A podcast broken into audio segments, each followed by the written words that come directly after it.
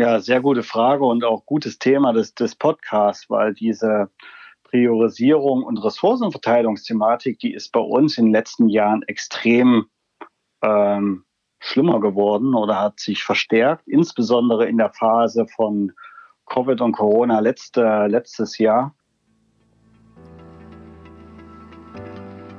Die IT ist voller Aufgabenstellung. Die IT ist voller Projekte. Viele Prozesse sollen aufgestellt, sollen gelöst, sollen übersetzt werden. Der CIO der heutigen Zeit muss sich unglaublichen Herausforderungen stellen. Er steht vor einer Mission Impossible. Er hat viele Anforderungen, doch wo sind die Leute? Das ist der von uns heute vielleicht leicht provokante Titel der neuen Podcast-Folge im Go CIO Podcast, dem Podcast für den CIO und alle Digitalisierungsinteressierte von und mit Matthias Hess. Matthias, wo sind die Anforderungen? Wo ist die Mission Impossible? Wen hast du heute in diesem Themenkreis zu Gast?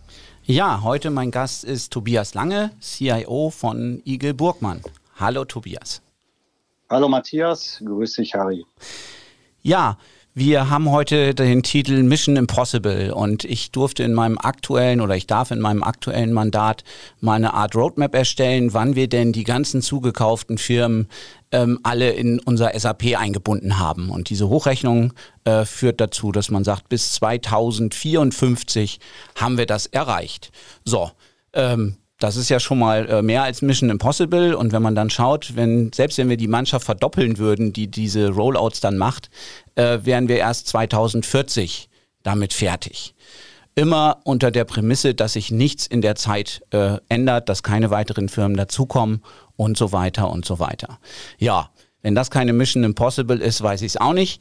Tobias als CIO bei Igel Burgmann, äh, da hast du sicherlich ähnliche Herausforderungen, vielleicht nicht ganz so, so extrem. Ähm, aber erzähl uns doch erstmal kurz was zu dir. Genau. Ähm, ich freue mich, dass ich heute bei euch in der Sendung sein kann. Ähm, wie bereits von dir gesagt, bin ich CIO bei der Igel Burgmann. Igel Burgmann ist ein mittelständiges äh, Industrieunternehmen. Wir gehören zur Freudenberg-Gruppe. Wir produzieren ähm, klassisch ähm, produzieren Dichtung, Dichtung für Pipelines äh, im Öl- und Gasgeschäft, Pharma und Chemie. Das ist metallverarbeitendes Gewerbe. Unser Unternehmen ist ähm, 850 Millionen Umsatz groß. Wir haben ähm, an die 6000 Mitarbeiter in der gesamten Welt. Das heißt, unsere Herausforderung, vor der wir stehen, ist, dass wir diese, dieses globale Unternehmen äh, unterstützen, dass wir IT-Projekte machen, die die IT-Landschaft und die Prozesse global harmonisieren. Und das mit zunehmendem Druck, so wie von euch äh, gerade geschildert, dass die Anforderungen an Digitalisierung, neue automatische Prozesse und so weiter immer mehr werden. Und bei der IT laufen all diese äh, Stränge zusammen und das ähm, bereitet uns und mir natürlich auch Kopfschmerzen, wie wir das äh, am besten lösen. Mhm. Und da hat sich ja in der Vergangenheit schon ein bisschen was geändert. Ne? Wenn wir früher uns so IT-Projekte oder SAP-Einführungsprojekte angeschaut haben, dann war das mehr eine Aufgabe, sag ich mal, die, die wurde geleitet aus dem IT-Bereich heraus. Ähm, heute erleben wir doch immer mehr, dass das eigentlich, ja, sag ich mal, Transformationsprojekte sind, wo eigentlich ja das Business sag mal, die, die in den, in den Lead gehen müsste. Richtig? Genau, das, was ich auch in den letzten Jahren bei uns festgestellt habe, ist, dass das Thema IT und Business immer stärker verzahnt und zusammenwächst. Wir haben momentan, sehe ich kaum Projekte, bei denen ähm, keine Prozessveränderungen in unseren IT-Projekten ähm, eintreten. Das heißt, sämtliche Projekte, die wir machen, haben immer direkte Auswirkungen auf die Prozesse und wie die wie das Business ähm, äh, seine Prozesse fährt. Mhm. Und da passt ja dann auch immer dieses Thema Change Management mit rein, richtig? Genau. Ich glaube, ohne Change Management kann man heute überhaupt keine Projekte mehr leiten. Und ich glaube, das ist auch die zentrale Antwort auf die Frage oder die Key Message vom Podcast Mission Impossible, ähm, dass wir als ähm, IT-Community und CIOs uns auf die äh, Projekte und auf das Portfolio-Management konzentrieren, was am ehesten Potenzial für die Company mit sich bringt, ne, was am ehesten unsere Prozesse verbessert, harmonisiert und beschleunigt, sodass wir am Markt uns besser positionieren. Und durch diese Priorisierung und durch diese Fokussierung, glaube ich, äh, können wir am, äh, am ehesten auch, sage ich mal, diese schwierige äh, Fragestellung, welche Projekte machen wir mit welchen Leuten zuerst beantworten. Mhm. Aber was würdest du denn sagen, was noch, sag ich mal, sich verändert hat äh, im Vergleich zu, weiß ich nicht, vor 10, 20 Jahren? Ähm, wir haben ja das ganze Thema Cloud. Wird alles noch komplexer, noch, noch schwieriger? Wie würdest du das sehen? Ja, ich glaube, es ist umso wichtiger, dass diese Zusammenarbeit zwischen Business und IT intensiviert wird, weil wir als IT die Herausforderung haben, dass immer mehr Cloud-Systeme ähm, integriert werden müssen. Ja, die Anforderungen aus der Business-Welt, die steigen, weil fast sämtliche Prozesse mittlerweile äh, digitalisiert werden müssen. Und es gibt kaum noch Prozessverbesserungsprojekte, Matthias, wo nicht die IT eine Rolle spielt.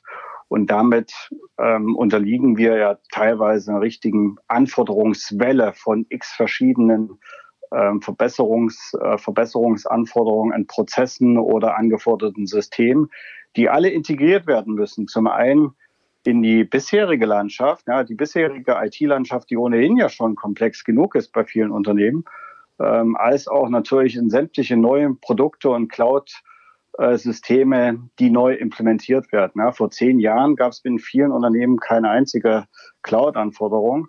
Und jetzt haben wir auch im Laufe der letzten Jahre an die äh, zehn verschiedenen Cloud-Systeme implementiert. Mhm. Erlebst du denn da auch ein gewisses Unverständnis manchmal vom Business, wenn jetzt IT wiederkommt und sagt, oh, das ist security-mäßig oder Compliance oder was auch immer schwierig? Ähm, oder, oder siehst du da eher weniger Probleme in dem Zusammenhang? Ich glaube, das ist jetzt ein Punkt, wo viele Kollegen äh, von, von mir ein Lied von singen können, dass wir als IT natürlich die Aufgabe haben, dass wir zum einen harmonisierte IT-Landschaft sicherstellen müssen. Die muss äh, verfügbar sein, hochverfügbar. Alle Prozesse müssen lauffähig sein. Die muss secure sein, damit wir äh, geschützt sind vor etwaigen Zugriffen von außen. Ähm, und das verträgt sich mitunter eben nicht immer mit allen Anforderungen vom Business, das möglichst agil und flexibel zur Verfügung zu stellen. Und damit sind wir dieses, ich nenne das mal, wir sind als IT oftmals das Herz des Unternehmens. Ja, da laufen die verschiedenen Stränge oder Arterien zusammen.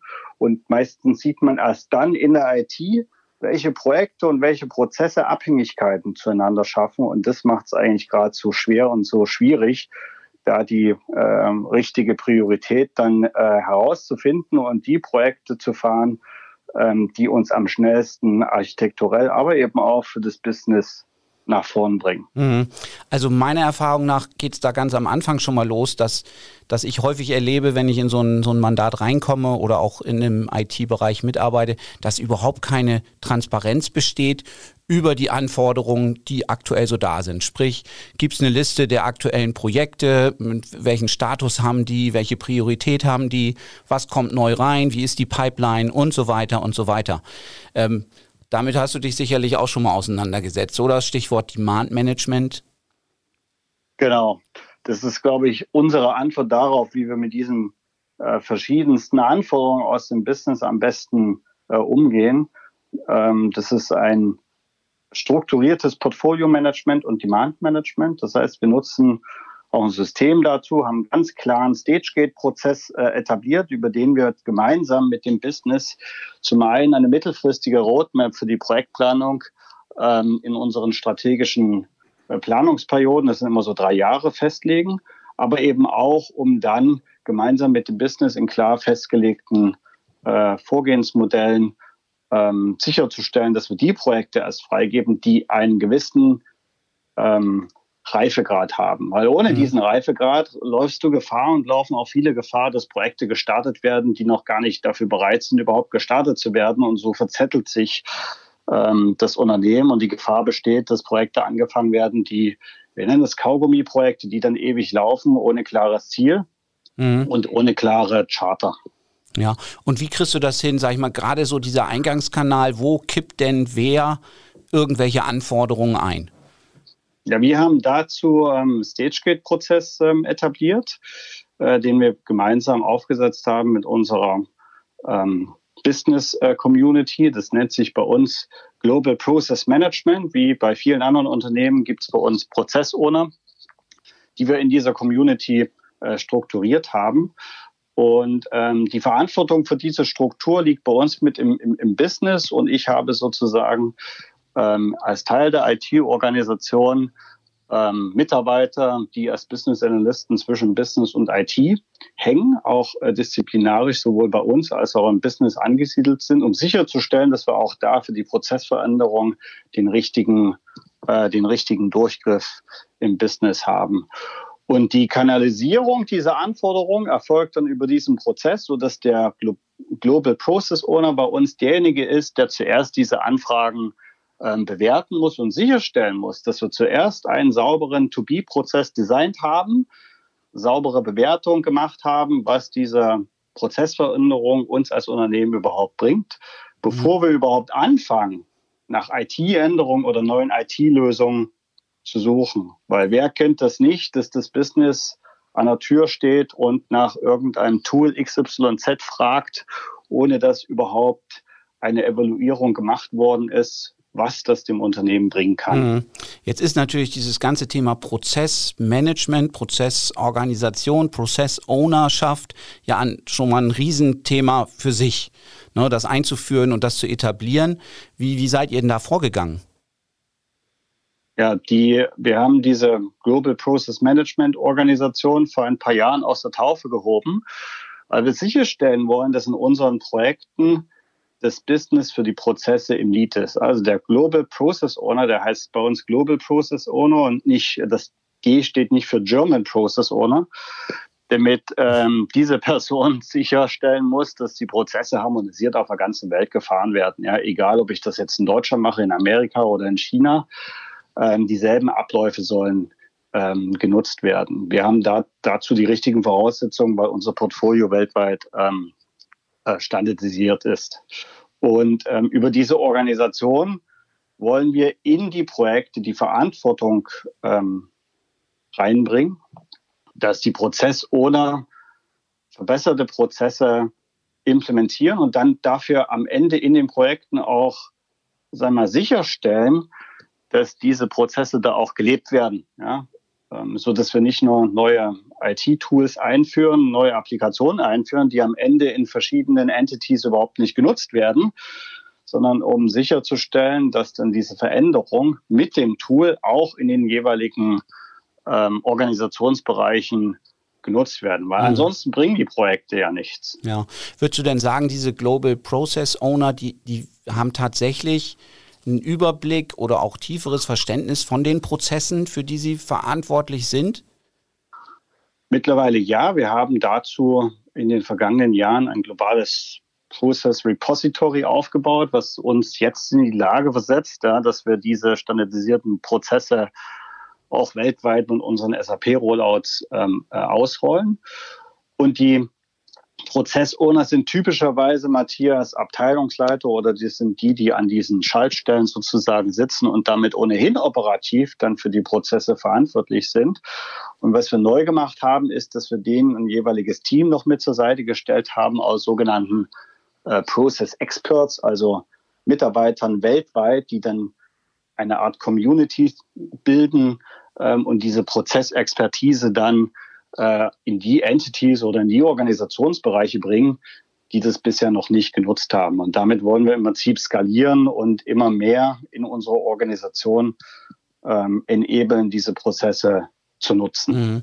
Und ich sag mal vielfach, meine Erfahrung ist ja in den Schnittstellen, da, da liegen die, die Potenziale, sprich in den Schnittstellen zwischen den verschiedenen Bereichen.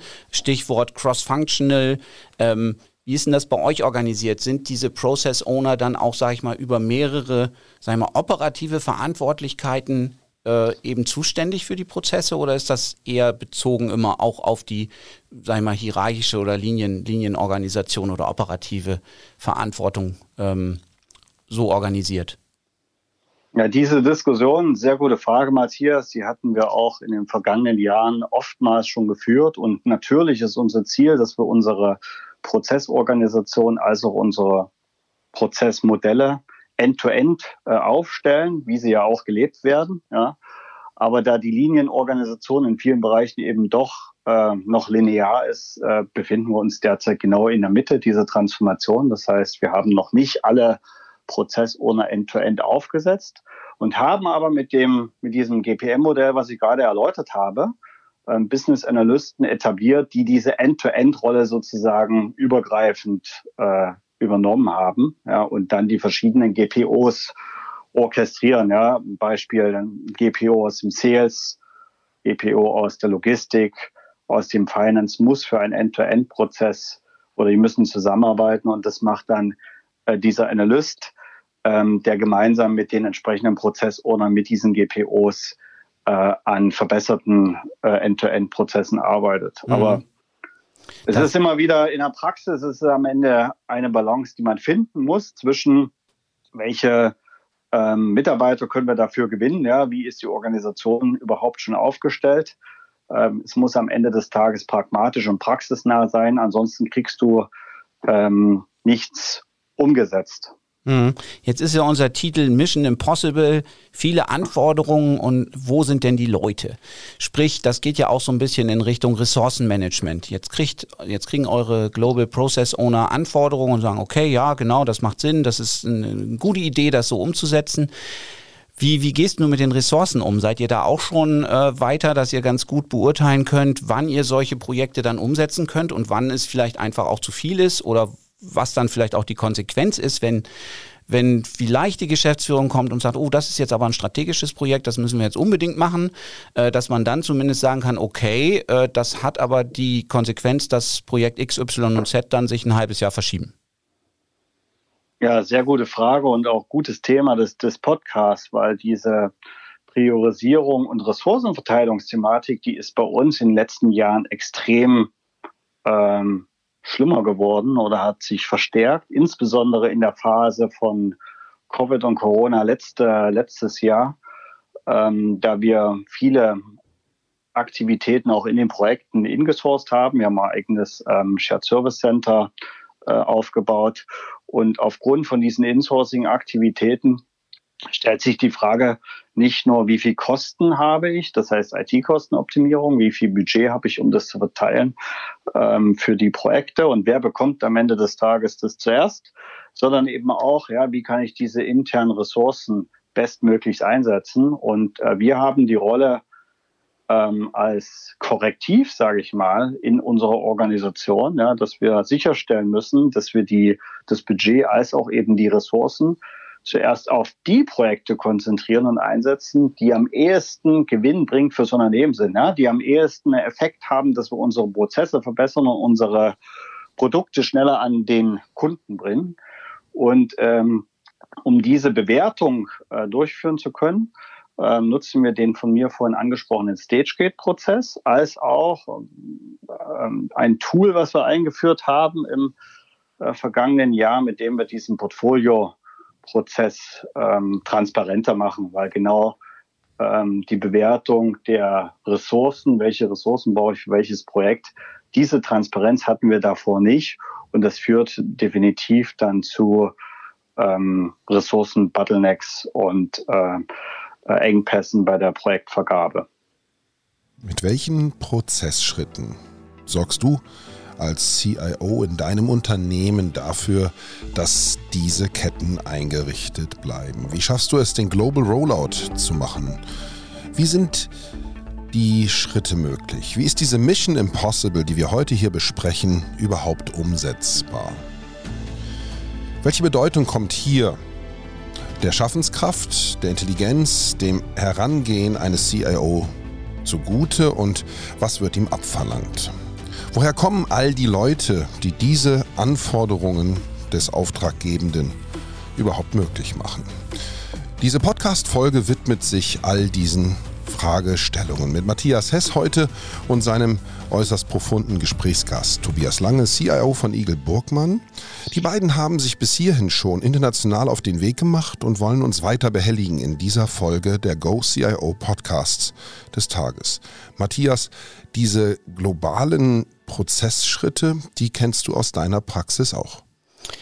Ja, sicher. Ähm, ich glaube, jedes äh, größere mittelständische Unternehmen ist heute so aufgestellt, dass es international tätig ist, ähm, äh, sei mal weltweit äh, Standorte hat, weltweit produziert. Und da ist es natürlich, Tobias, wenn ich dich richtig verstanden habe, schon mal sei mal, sehr von Vorteil, um es mal so auszudrücken, wenn ein gewisser Standard an allen oder global dann auch äh, vorhanden ist. Ähm, in dem Unternehmen, wo ich halt gerade bin, da wurden halt viele Zukäufe getätigt, die dann eben erstmal ohne diesen Standard äh, unterwegs sind und alleine die dann auf diesen Standard zu bringen, das ist schon eine, eine Herkulesaufgabe an sich. Ähm, Tobias, wenn wir über die, wir haben ja ganz am Anfang gesagt, Change Management ist, ist äh, eigentlich immer Teil, es verändern sich Prozesse, wo Mitarbeiter betroffen sind, die jetzt anders agieren müssen als sie das vorher getan haben. Und die, allein auch diese Einführung Global Process Management, Resource Management, Portfolio Management erfordert ja auch schon allein ähm, sage ich mal, ein Umdenken in den, in den Köpfen, sowohl in der IT, im Business, aber auch zum Beispiel vielleicht äh, das wäre jetzt die Frage, auch bei der Geschäftsführung, die da vielleicht sich auch erstmal mit äh, anfreunden müssen, dass vielleicht nicht alle Projekte, die die so im, im, im in, oder wo Ideen aus der Geschäftsführung kommen, vielleicht auch nicht unbedingt sofort umgesetzt werden. Ja, ich gebe ich geb dir recht, Matthias, das ist definitiv ein Transformationsprozess, der nicht von heute auf morgen geht. Und wir haben diese Reise jetzt die vergangenen vier Jahre beschritten. Ja. Und ich kann mal ein Beispiel nennen. Als ich die bei IG Burg mal angefangen hatte, vor äh, vier Jahren, hatten wir in der ersten Planungsrunde ähm, Requirements eingeworfen für die Planung der nächsten, des nächsten Jahres, was an die 35 Millionen Projektbudget äh, damals äh, beinhaltet hat. Ähm, auch, de auch deswegen, weil wir keinen Prozess und keinen Reifegrad hatten, was da überhaupt berücksichtigt werden kann.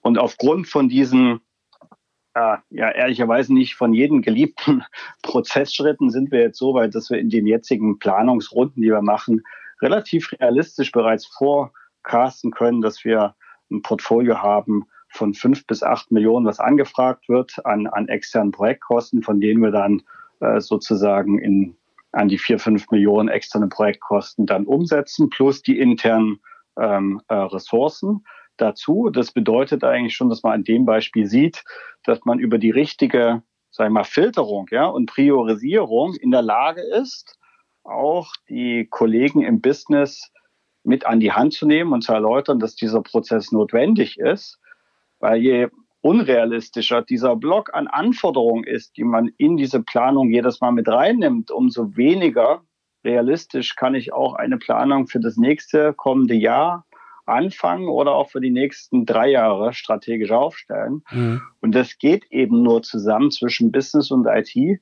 weil wir aus der IT wollen natürlich auch keine Projekte machen, die dem Business keinen Mehrwert bringen. Ja, und ähm, deswegen ist es ein gemeinsamer Annäherungsprozess, der diese Transformation äh, mit sich bringt. Das war bestimmt ein spannendes Meeting oder Kommunikation mit den 35 Millionen, äh, kann ich mir vorstellen. Ähm, wenn wir jetzt mal den Weg weitergehen und du hast es vorher auch gesagt, die, sag mal, die Anforderungen, Definition an, an die, äh, an das Projekt, die vernünftig zu, zu beschreiben, Projektcharter, äh, sag mal, professionelles Projektmanagement, da hapert es ja in vielen Unternehmen auch dran. Wo, wo steht ihr denn da heute? Also wir haben hier auch ein ähm, globales PMO, also Project Management Office, eingerichtet ähm, was Methodik und Framework für ähm, alle Projekte zur Verfügung stellt, die wir, die wir durchführen. Und dieses Projektmanagement Office, ich glaube, was für mich wichtig ist, ist, dass man die Methodik leben muss, Matthias. Und du kennst dich ja mit Projekten sehr gut aus. Ich glaube, die ganze Methodik bringt dann nichts, wenn man nur ähm, Policies und Templates zur Verfügung stellt, die am Ende von keinem Projekt genutzt werden. Mir ist wichtig, dass diese Methodik so einfach wie möglich ist, dass sie von äh, 90 Prozent der Projekte am Ende genutzt wird, anstatt dass ich eine super Methodik habe, die so komplex ist, dass sie am Ende nur bei 20 Prozent äh, Anwendung findet, weil nur dann macht es, hilft uns das auch, diese Projekte zu kontrollieren und am Ende des Tages eben auch diese Projekte zu priorisieren, damit wir mit den engen Ressourcen, Stichwort Mission Impossible, das Beste rausholen. Mhm. Und wo würdest du sagen, bei was für einem Grad seid ihr da gerade? Wie viel Prozent äh, der eurer Projekte werden schon danach abgewickelt? Also ich behaupte, dass in unserem Applikationsdeck ähm, nahezu alle Projekte darüber laufen.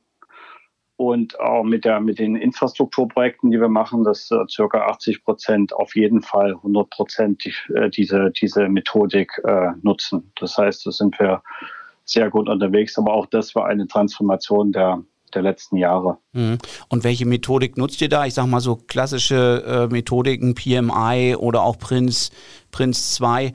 Äh, das sind natürlich extrem äh, umfangreiche Werkzeugkoffer, würde ich mal sagen. Ähm, das, da überzeugt man die Leute wahrscheinlich eher schwierig mit, oder? Genau, deswegen auch hier, wie ich gerade angedeutet habe, der Hang zum Pragmatismus. Ja, da wir jetzt aus dem Mittelstand oder gehobenen Mittelstand kommen, ähm, reicht es uns eben nicht aus, dass wir unsere Projekte einfach nur per, per Teams steuern ja, ähm, oder im Excel. Das wäre wiederum zu wenig, weil dann gibt es diese Transparenz auf die Ressourcen nicht. Ja, ich muss ja sehen, wo die Leute arbeiten ähm, und auch nicht auf, die, auf das Budget und die Kosten. Aber wir brauchen eben auch keine Methodik. Du hast Prince 2 angesprochen, Matthias, wie bei einem Large Enterprise äh, Unternehmen, ja, die Großen dieser Welt, weil das würde uns dann wieder zu unflexibel machen. Und wir müssen auf der anderen Seite ja auch schnell sein, agil sein, insbesondere im Kontext der Digitalisierung. Und dafür müssen wir im Mittelstand, sage ich mal, das richtige pragmatische Mittelmaß finden, sodass wir, weil du fragst, welche Methodik wir nehmen, ähm, uns dann Standards genommen haben, die wir so ähm, zurechtgebaut haben nach unseren eigenen ähm, Ermessen, ähm, dass es für unsere Größe ausreichend ist und äh, optimiert ist. Ja, so dass es jeweils einen Projektplan natürlich gibt, dass es eine saubere Kostenmessung gibt, dass wir diese Ressourcenbetrachtung haben.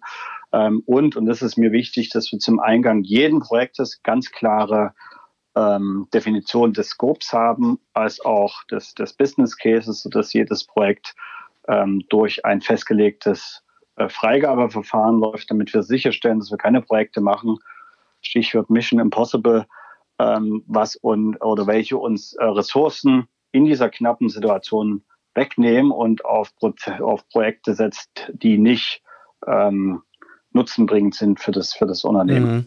Ja, du hast vorhin diesen Begriff Kaugummi äh, äh, verwendet. Wie schaffst du das denn?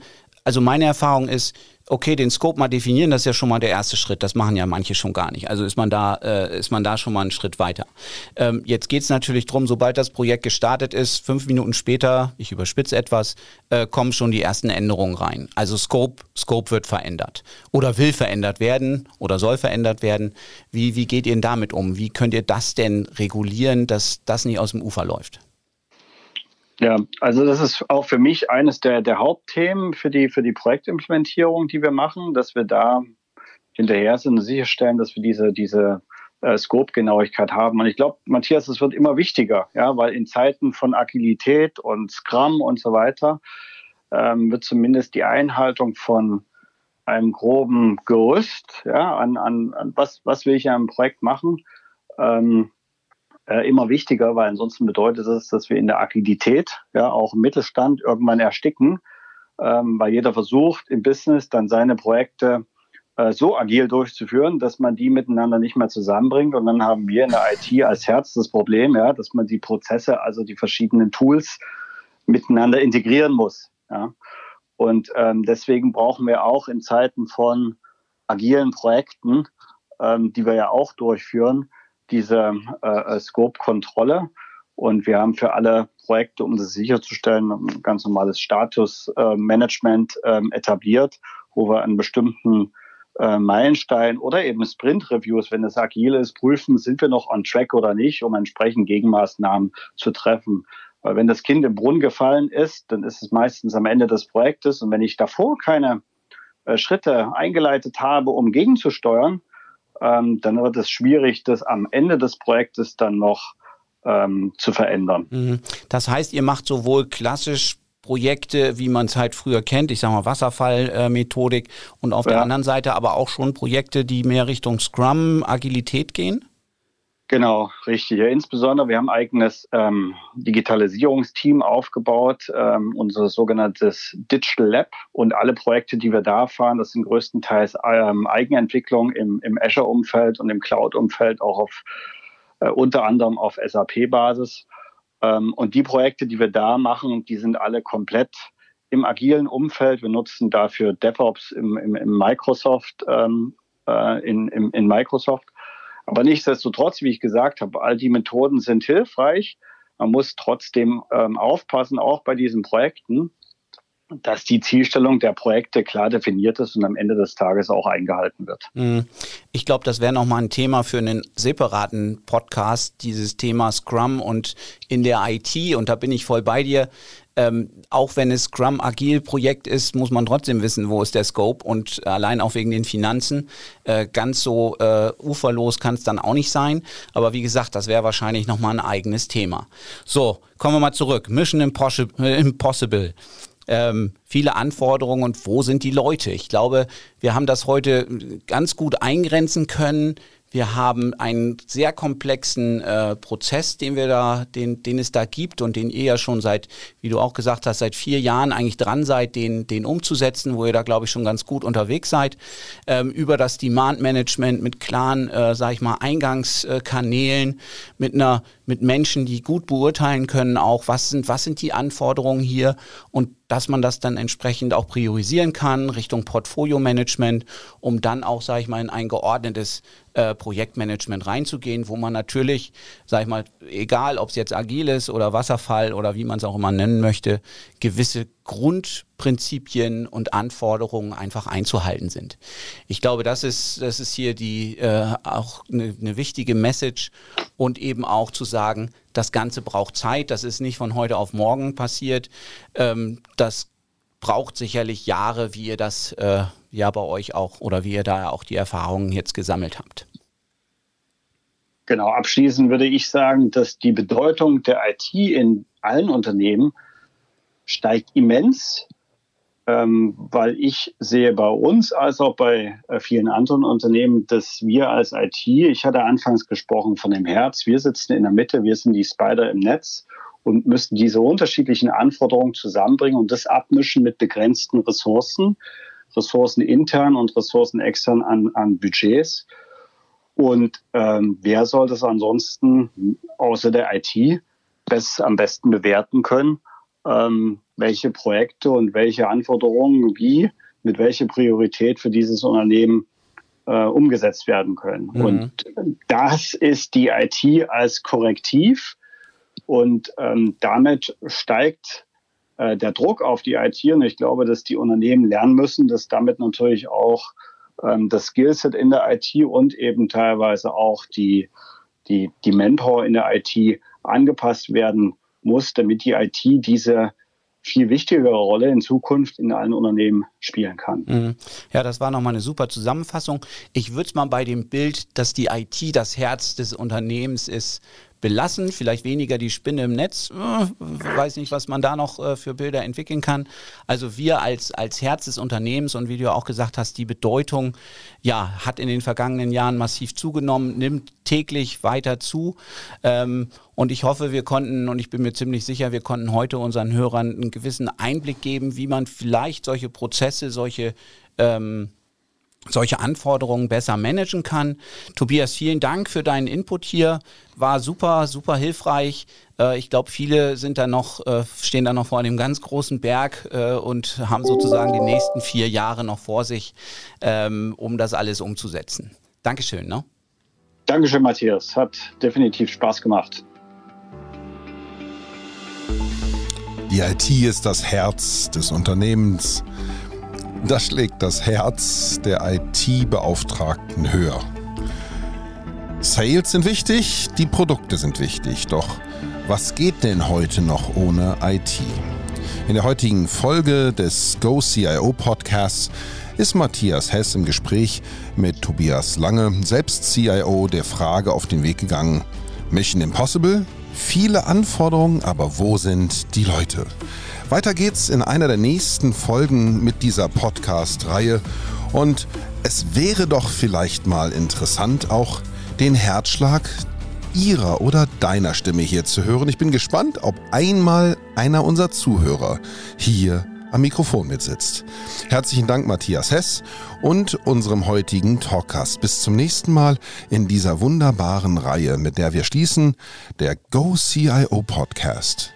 Der Podcast für den CIO und alle Digitalisierungsinteressierte von und mit Matthias Hess.